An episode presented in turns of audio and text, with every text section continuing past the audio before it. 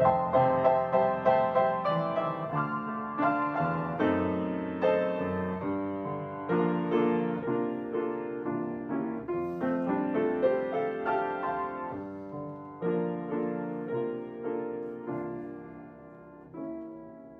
viernes 12 de agosto, estamos terminando la lección número 7 que se ha titulado esta semana Esperanza Indestructible. Su servidor David González, eh, deseamos de corazón que tengan un excelente viernes de preparación.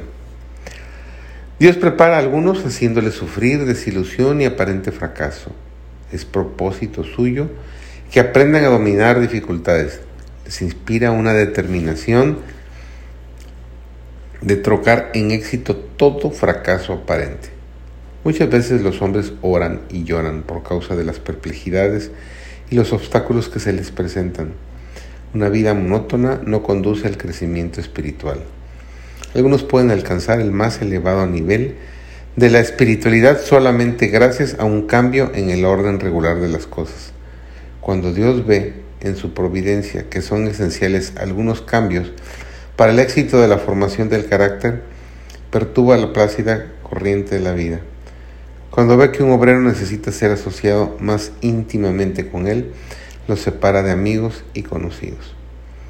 Las desagradables situaciones que afrontamos pueden ser la respuesta directa a nuestras oraciones, en las que pedimos crecimiento espiritual. Las oraciones en las que pedimos una gracia del Espíritu puede requerir una situación. La oración por una gracia diferente, otra. Hay un proverbio africano que dice, cuando dos elefantes pelean, es la hierba la que queda pisoteada. Es seguro que en el crisol nos sentiremos como si estuviéramos siendo pisoteados, pero siempre lucharemos con los problemas y olvidamos ver el cuadro más grande de los elefantes peleando. La soberanía de Dios es la que ayudaba a Habacuc para seguir adelante bajo presión. Habacuc expresa muy bien lo que está en mi mente. En los primeros dos capítulos de su libro, Habacuc clama a Dios por las terribles cosas que están ocurriendo y se pregunta por qué Dios no interviene y salva a su pueblo. Pero Dios le dice que las cosas van a empeorar. Y aún así, Ah, dice, ¿por qué Dios no interviene y salva a su pueblo? Pobre Bakú está preso entre la tiranía de los asirios y la amenaza, incluso peor, de los babilonios que se aproximan.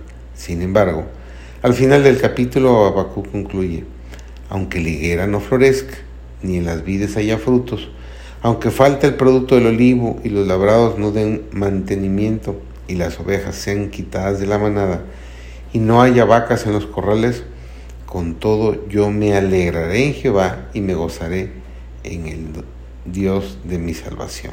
Registrado en Habacuc capítulo 3, versículos 17 y 18.